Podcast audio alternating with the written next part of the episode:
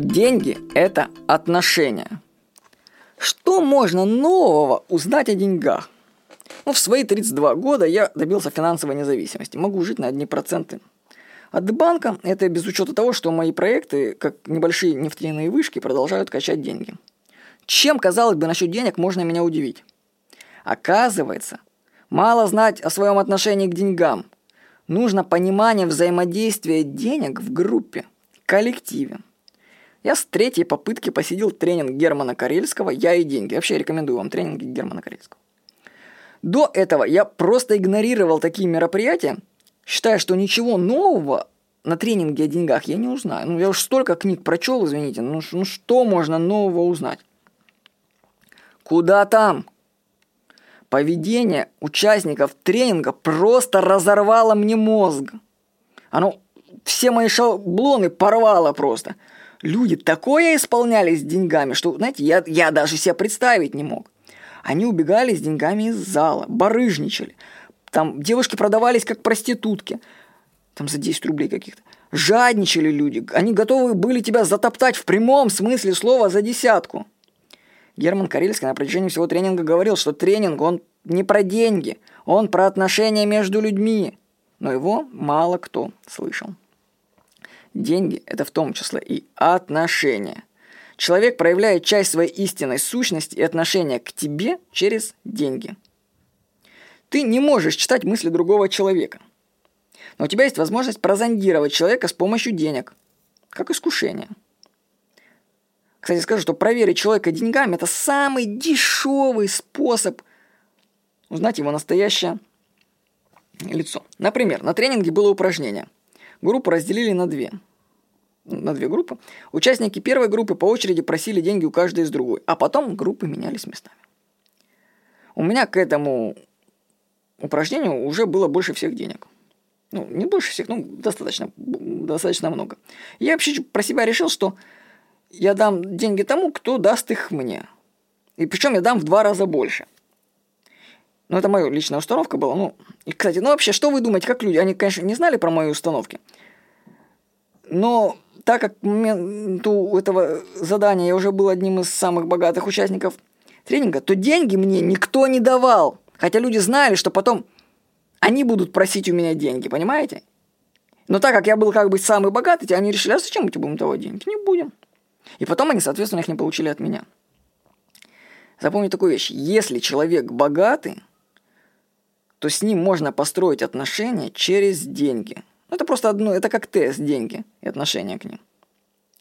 Потому что на примере денег видно истинное отношение к тебе. Девушки на тренинге могут строить тебе глазки, залазить на коленки, о, как приятно это было, да, искушать тебя своим телом, чтобы ты им дал денег. А когда доходит их очередь отдавать денег, дают тебе десятку. Блин, как глупо. Когда говорят, чтобы получить деньги, нужно уч- научиться их отдавать, имеется в виду построение отношений, основанных на доверии. Если между людьми есть доверие и уважение, то деньги циркулируют между ними естественно и в больших количествах. Отношения в этом случае построены. Отношения создаются в том числе и с помощью денег. Своим партнерам по интернету я плачу деньги иногда даже просто так, потому что мне важны отношения с ними. Я их закрепляю финансово.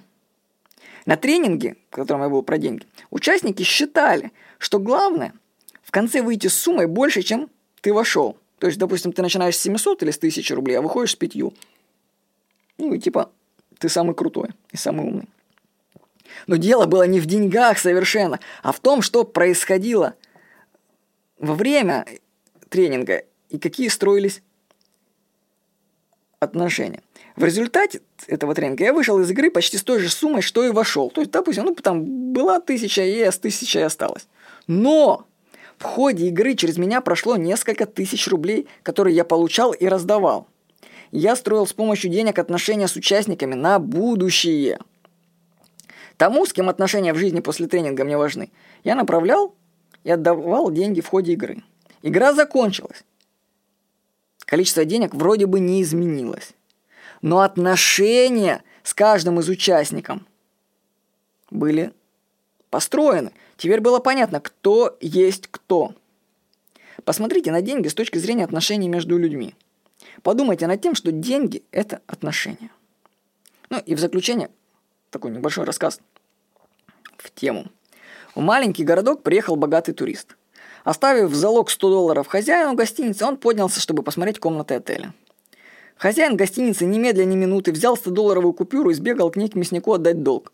Мясник с купюрой в руках побежал к фермеру отдал ему долг за говядину. Фермер отдал долг владельцу автомастерской.